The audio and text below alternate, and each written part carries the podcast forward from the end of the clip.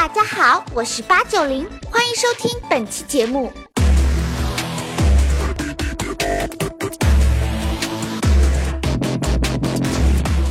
世界如此喧嚣，真相何其稀少。大家好，我是吴晓波，欢迎大家再次来到吴晓波频道。吴老师如此喧嚣，能听懂的何其稀少。大家好，我是八九零。有媒体曾经在中国的大学生中做过调查，说大家最喜欢的企业家有哪几位？这个名单里啊，经常出现的大概有这几位，比如说阿里巴巴的马云同学，比如说李开复博士，还有一位呢。就是今天来到我们频道做客的新东方的董事长俞敏洪老师，小包好，嗯，各位大家好。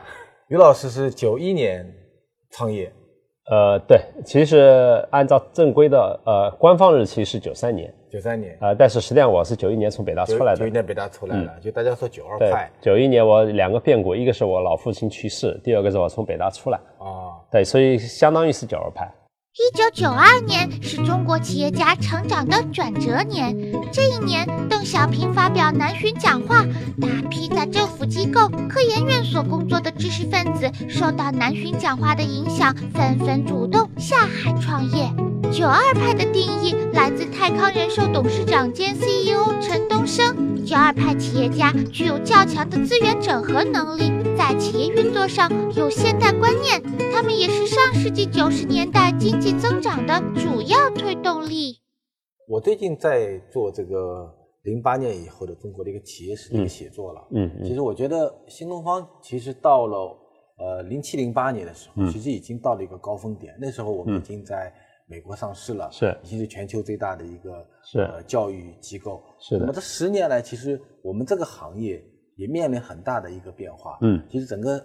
互联网的市场就是由一个 PC 端变成了一个移动端，教育也受到了移动互联网一个巨大的冲击。是的。那么如果回过头来看的话，这个十年里面，你觉得，呃，对你来讲，你最大的改变是什么？对我来说呢，呃，最大的改变呢，突破了我的两个，呃，两个头脑中的限制。嗯。第一个呢，就是我认为教育行业其实是做不了太大的。尽管当时新东方已经上市了，但是我觉得新东方大概一年最多做到个二三十亿就到顶了。因为我认为教育主要是靠质量，质量规模上去，质量就可能会有所下降。嗯，而且教育它不是标准化产品，对，是每每每一个老师有关。但是呢，呃，这个十年来，事实证明，新东方现在已经今年的收入应该达到一百五十亿人民币了。嗯，呃，事实证明是教育是可以做大的。嗯啊，呃，而且呢，同时也是可以保证啊基本啊合格的质量的。嗯，那这是第一个突破。那第二个突破呢，就是教育其实是可以用多种形式来做的，嗯，而不是一种形式啊。比如说新东方上市的时候呢，主要是以名师大班为主，但是呢，实际上后来在模式上就改成了大班、小班，甚至一对一的结合，嗯。那么在方式上也改成了，就是说地面教育和线上教育的结合啊。所以呢，实际上是现代技术啊。移动互联等给教育领域带来的变革也是非常巨大的。最近我也在看新东方这个案例啊，我觉得在零九年、一零年前后，就移动互联网真的打过来的时候，就是原来我们都叫地面为主的嘛，全国各个城市，新东方老师也很有名，对吧？各个老师，就是你讲的，就他的他的成长边界是跟我们的场地边界和我们的员工多少是有关系的。是的。那么新的来了以后，其实你要自我一个调整革命就非常非常困难。嗯，就在那个时间点上。新东方怎么样革自己的命呢？其实教育领域跟其他的领域还是有所不同的。呃，比如说呃呃，比如说图书领域，因为亚马逊和当当的出现，比如说地面地面书店就基本上就没了。对。但是现在以新的模式又重新开始出现，那是另外一种另外一种经营方针了。呃，那比如说新闻媒体、报纸啊、杂志啊，因为因为因为这个呃自媒体加上这个移动移动端的这样的这个出现，呃，包不管是呃新浪还是这个今日头条，那么是地面这种传统的这个传媒方式就变得非常的举步维艰。嗯，教育领域其实是呃可以做区分的，呃，比如说呃呃零到十八岁这个阶段的教育啊，其实呢。呃，很难用互联网或者是移动互联的这种方式，就是就把它颠覆掉。可以，它可以部分颠覆，呃，但是更多的是补充，更多的是呃，更多的是就是说线上线下的结合。嗯，但是呢，十八岁以上的这个教育，就包括职业教育啊，这个工作人群的教育啊，还有是大学生学习的教育啊，是更加容易被线上给取代掉的。嗯，那么呃，所以呢，实际上呢，就是说在新东方呢，就是说当时我们呃，我的分析是这样，就是我觉得这要分两条线、两条腿来走路。嗯，第一条腿就是说，呃，零到十八岁，其实新东方是一直坚持以地面教育为主。以线上教育为辅的这样一个方针，那么从呃这个十年来，新东方每年学生人数在地面上还能增加百分之二十以上，啊，可以看出来这个方针是对的。嗯，但是呢，大学生人群还有职业人群，地面人数是减少的，实际上，啊，就也就意味着就是说，呃，在这个十八岁以上的人群中间，他呃基于互联网的线上教育就会占主导地位。其实你这十年里面，我看了一下啊，嗯，就是有两个时，有一个时间呢蛮有意思的。一方面呢是，呃，有人拿了你们的经历拍了部电影《中国合伙人》，是的，是的，我也看了，因为大家到今天为止还觉得是一个呃职场的，那据说很励志的一部电影。我我 自己看不出来，你没看吗？我看了，我看了啊。但是因为你看的时候，把那个电影中间的主角在跟你自己对照，所以呢没有距离感，没有距离感你就没有判断啊。对，其实那个时候。我们在公共市场，其实大家把新东方或者新东方的故事作为一个非常好的励志故事。其实，但你从企业视角度来看，可能那个时候也是新东方比较艰难的一个时候。嗯，我们看到一二年有浑水的一个事件，一三年一季度有个季度性的亏损。嗯，然后那个时候其实也是移动一智能手机刚刚蓬勃发展，机子呃三 G 四 G 开始慢慢在中国得到普及的那个时候。嗯，那个时间段是不是我们最艰难的一个时候？也不能算全是最艰难的时候，因为新东方的转型实际上是一个循序渐进的过程。嗯。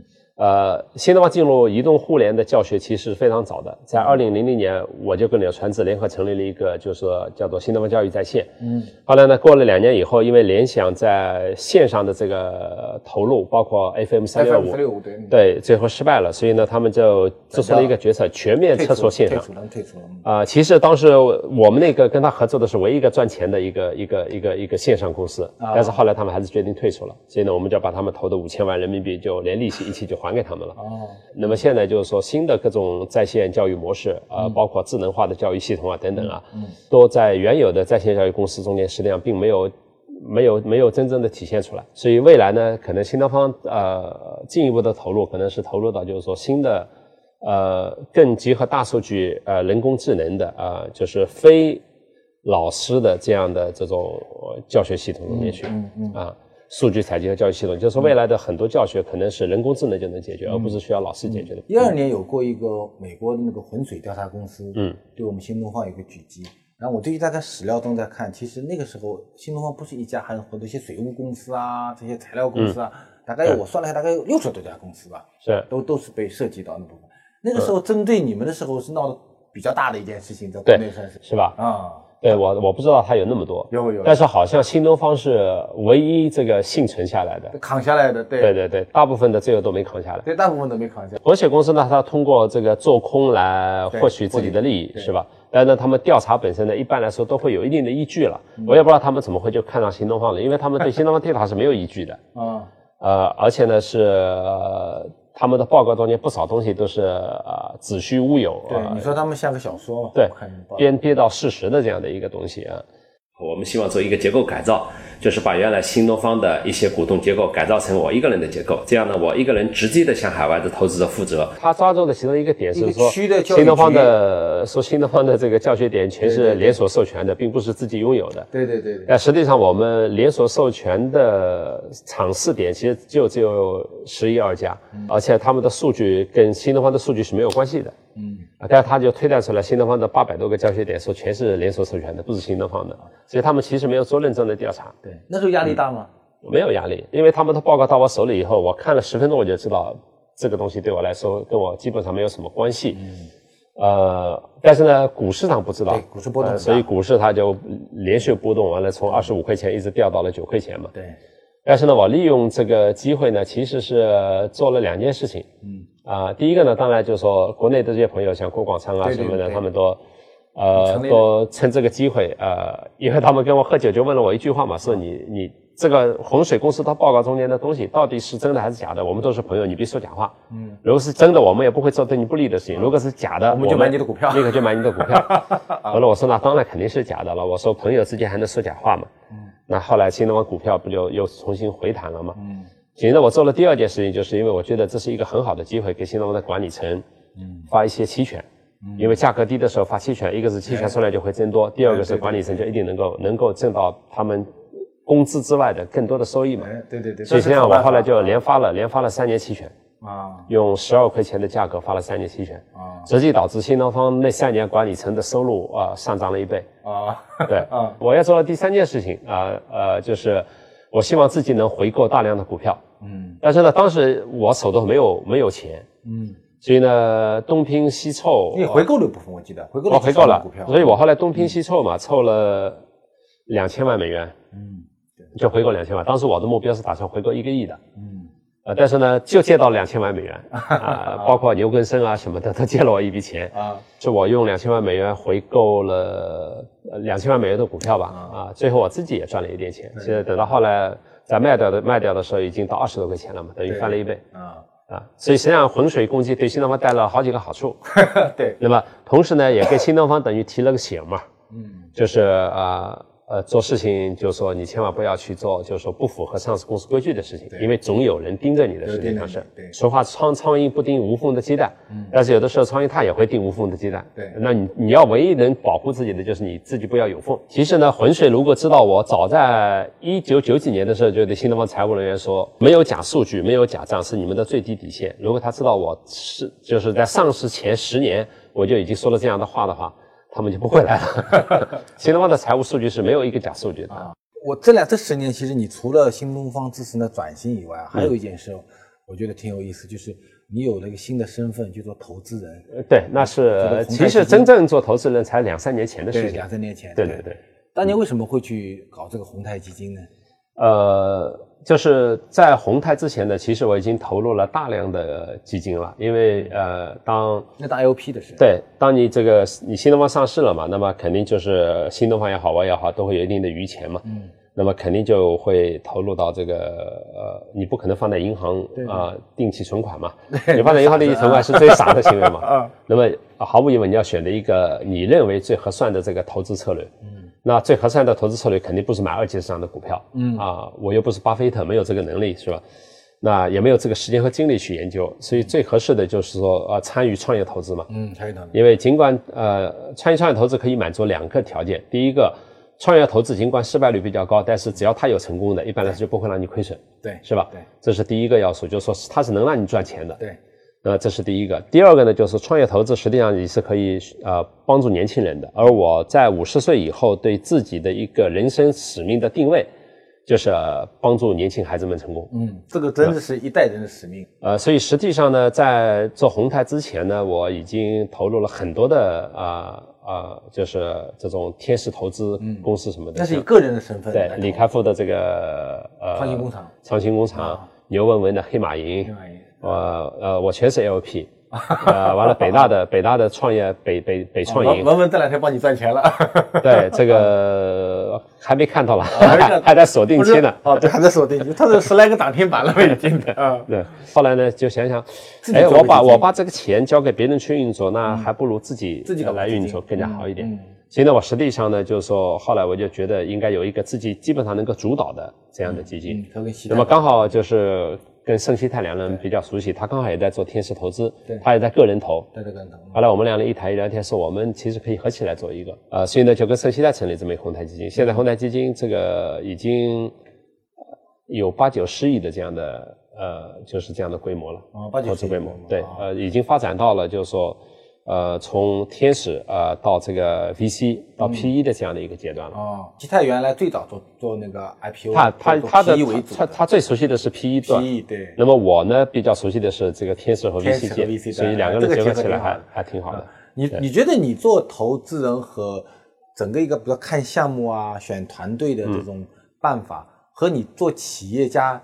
有关系吗？啊，有关系。我觉得这个关系还挺重大的，因为呃，我其实我后来发现，就是说，如果做过成功企业的人去看企业，看企业，看企业，呃，会看得更准一点，看准一点。对，因为你看创始人的特质，看他的商业模式，嗯，看他的具体的管理啊啊，以及就是说呃团队的组成，你会你会有更好的判断。但是也有坏处，坏处是你会。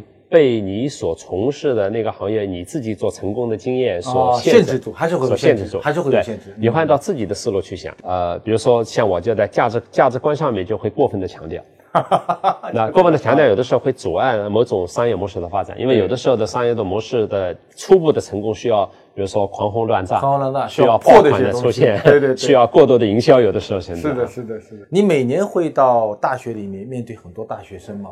然后我们从数据上也看，说大学生最喜欢的，你基本上排名在前三名、前五名这样。是。那么就两个问题啊，就你现在再去面对这些九五后，现在可能是零零后的这些大学生，他们如果再来问你创业的问题，嗯，成功的问题，嗯，你会怎么回答他们？一般我的我的回答就是，如果你是一个大学生的话，最好不要随便去创业，因为呃，一个是大学生创业的这个成功比例其实是非常非常低的，太低了。第二个呢，极有可能还会荒废自己的学业。嗯。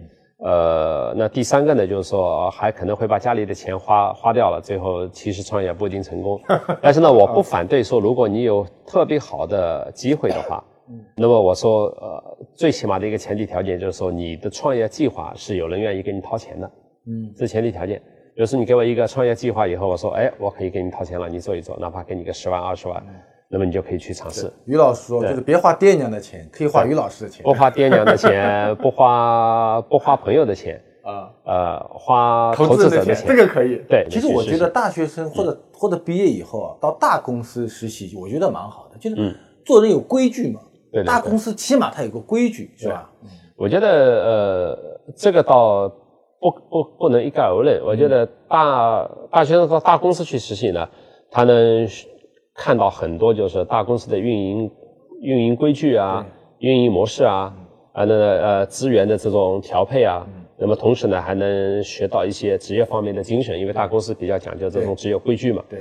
呃，但是呢，到创业公司去实习，其实也也不坏，也不坏。对，你至少看到了一帮正在创业的，尤其是创业在半道的那样的公司，嗯嗯，就说往前看还是还有很多希望，嗯，大家也在轰轰烈烈的干，那么你就可以学到这些人的创业精神，然后呢，这种商业模式变化中间的这种这种这种，对对对，呃，所以呢，这样的话就是，其实我倒不反对，就是学生到创业公司去实习，但是呢，最怕的是。呃，两边都没学好，还充满了浮躁的这种心心情，就会很麻烦。因为我这个楼里就有这样的孩子，拿着商业计划书来了以后，看完以后我说这个不行啊，不是，不是我认为能做成功商业计划书，而且你还是个大学生，所以回去先认真的学习吧。他就会堵在这个楼里面，每天来，每天来，回来一个月，就是说于老师你非投不可。我认为我的项目一定能成功。于老师是九一年创业的。你觉得我们今天的年轻人的创业环境和你那个时候九一九二派那个有多大的区别？区别大不大？呃，我觉得区别还是很大的。第一个是政府环境的区别，就是说现在政府环境对年轻人创业是非常鼓励的，所以他们不需要经受任何各种各样的刁难。嗯我们那个时候创业的时候，拿个我拿我拿新东方的办学执照拿了半年。嗯啊，那么现在呢，就是说他们是基于新技术的这样的创业。所以呢，不太需要用到就是各种各样的地面资源。嗯，还有第三个好处呢，就是一些专业公司出现了。嗯，比如说原来我们税务都要自己去跑，嗯，财务也要不得不自己去做，是吧？法律中间的事情等等，那啊，就是你会束手无策。呃，当时这样的专业公司很少。嗯，那现在呢，就是说创业公司后面的这个投后服务团队特别的多，对吧？你税务不行，立刻就有团队来跟你说，我来帮你做。呃，这个财务不行，就找个财务公司，他就说我来帮你做。嗯。呃，就是有点像西方那样，就是说中国的专业服务公司越来越多了。对，这样的话，他就可以排除很多烦恼的东西，一心一意的这个去这个去做自己想要做成功的事情。那第四个就刚才提到的投资问题，就是说原来我们是我们这些角二派几乎全是从零干起来，对，靠自己的钱，对吧？全是靠自己的钱，呃，一点一点的积累积累积累，最后到一定程度的时候再翻本翻本翻本，就这样。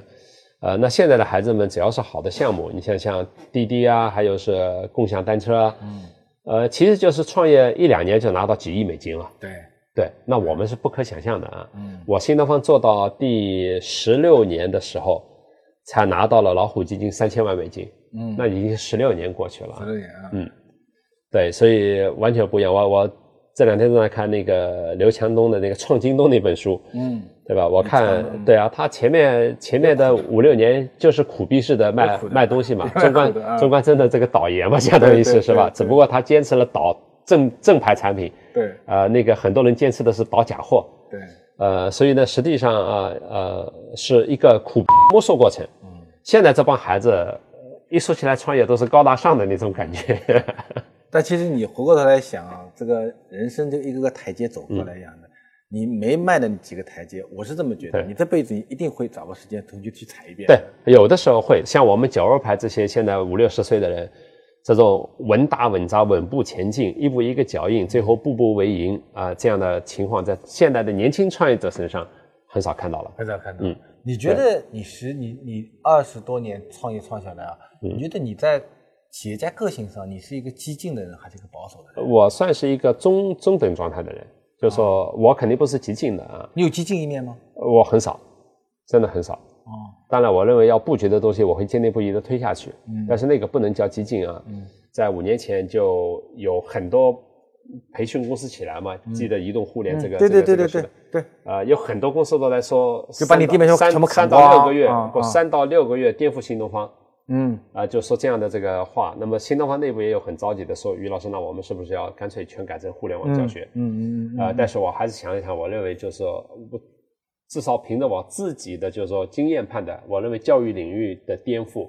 绝对不是说线上能把线下一下子给颠覆掉的，嗯，它是一个循序渐进的替换过程，嗯，或者说是互补过程，嗯，所以后来我就坚定不移的执行了我的这条战略，嗯，呃，所以在过去几年有很多人都骂新东方很落后，到今天还有人在骂新东方很落后，就你是新保守主义，对，但是我觉得落后于先进的这个标志不在于说你在外面做了一套整个的技术方案，让人给给人一推出去，人家一看说真炫，嗯，啊，原来新东方这么先进，嗯，我说所谓的先进与落后之间区别是，就是我们面向未来五年产业布局的时候，嗯，我们新东方的业务是不是可以持续不断的增长？嗯，是不是可以面对新时代的需求？嗯，啊，并且呢，到最后五年以后，我们是不是还会有成长的动力和潜力？嗯，呃，所以我觉得人们很容易把一个公司的先进和落后用，呃，这个公司用了多少技术来这个来评判。嗯，我觉得这个评判的标准其实本身是有点问题的。嗯，其实我知道你是一个特别爱读书的人。然后呢，我们新东方也是做的教育行业。然后呢，我们也经常说企业家需要学习能力。嗯嗯。那你，但这还是很宽泛的，说企业家需要学习能力。是。那你你你现在二十多年企业做下来，你觉得真正重要的学习能力是什么呢？对于企业家来说，真正重要的学习能力肯定不是读书，不是读书。对对对，书当然很重要了。比如说读读你的腾讯传，就知道腾讯是怎么发展的了，是吧？更加重要的学习能力，实际上是对于世界上的商业社会正在发生什么样的变化。什么样的东西在促使商业社会的变化，以及这样的这个这些东西用在你自己行业中间，最后会可能会带来什么变化的这种领悟能力？嗯嗯。那觉得你觉得你们这一代人二十多年还能够挺到现在，还能继续往前跑的那个能力是什么呢？跟那些小鲜肉比，八零后、未来的九零后比？对，我觉得咱们六零后的博人，最主要的能力到我们这个地步，现在就资源能力比小鲜肉强多了。资源能力，资源能力两个，一方面是社会资源，嗯，呃，调动各方面的社会资源，能来为自己公司服务的能力，嗯，呃，另外一方面是这个资金资源，嗯，就说你有足够的钱资本的能力来投入，啊，来去做你可能想要做的事情。另外一方面呢，就是说啊，如果说这个企业家本身确实足够好学，嗯。啊，脑袋足够灵活的话，那么他们在对于就是说新技术啊和自己原有的产业布局方面的推动啊，我觉得只要不落后的话，那么实际上啊也会比小鲜肉从头干起要占据更优势的地位。嗯，比如说在保险领域中间啊，你谁也谁也没法跟泰康呃保险去比，是吧？那泰康其实做到今天已经有一半的业务是在线上完成的了。嗯。那一个如果允许所有的人都做保险公司，任何一个新的保险公司想要做到这个规模，其实难度是很大的。嗯，呃，它是可以比较顺利的能够转型的啊。呃，那么它的这这一批企业家的这个缺点在于什么地方呢？我觉得在于就是说啊，其实他们没有犯任何错误，只是他们在变老。马化腾同学说的啊，对，虽然就这个真是个问题，这是个问题啊，连马化腾都这么说，那我们跟马化腾比，我们觉得我们比马化腾已经又老了 老了一截。呃，那么还有一个有意思的现象呢，我们因为老在一起聊天嘛，这帮企业家，呃，这帮企业家是不服老的。对，没有。我前两天碰到玉亮，玉亮还跟我讲，小波他说我们有个毛病，我什么毛病？就我们不服老。对，其实是真的老了，几乎没有一个。他说不服老是个毛病，不服老是个毛病，但是你是不得不有这个毛病的，除非你完全放弃 不干了。比如说，如果说我完全放弃新东方，呃，今天让你退休，彻底告别，倒不会难受。就说彻底告别了呢，你就可以服老了。但是你可以另外一种方式去呃过自己的人生，比如说读读中国的经典啊，世界上旅游旅游啊。写点随笔啊，请 跟朋友喝喝茶聊聊天啊，换个人生。这样的企业家也有，但是真的是极少极少。嗯，最后一个问题啊，就是如果今天有一个 你的一个小师弟，嗯，北京大学啊西语系的学生啊，跑到你面前说：“师哥，我今天要创业了。”嗯，你送他一句话会送他什么？我我不会送他一句话，我说好啊，把商业计划书给我看看。好的，去找你的师哥，还告诉你经验，告诉你教训，再给你钱。对，谢谢。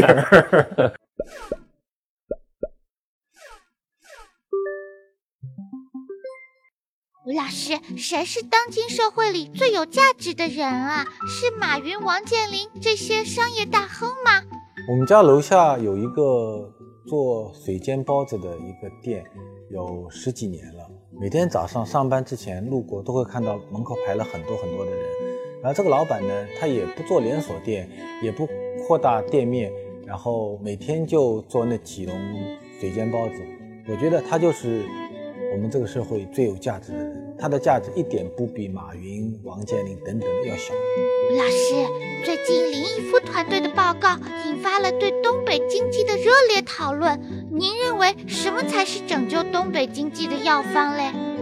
啊，看来我们吴晓波频道的同学们真的还是挺忧国忧民的，在想东三省的事儿。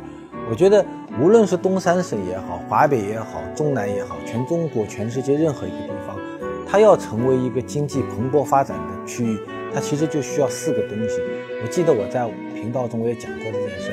第一呢，它需要有批年轻的人，有批疯狂的热爱创业的人。第二呢，它有年轻的钱，愿愿意为这些年轻人创业投资的钱。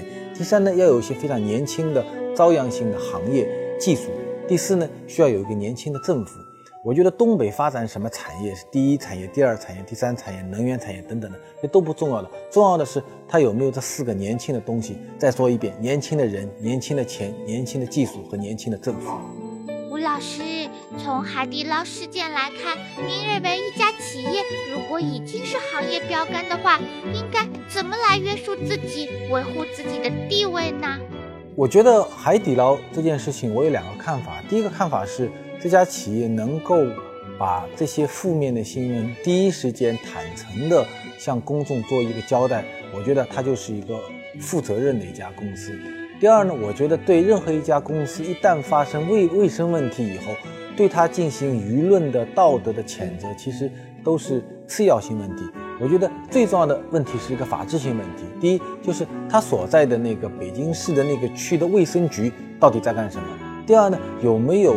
顾客投诉，通过法律的方式来解决海底捞这样的一个卫生问题。我觉得舆论和道德的谴责永远是一家企业进步的第二要素，第一要素一定是一个法制化的问题。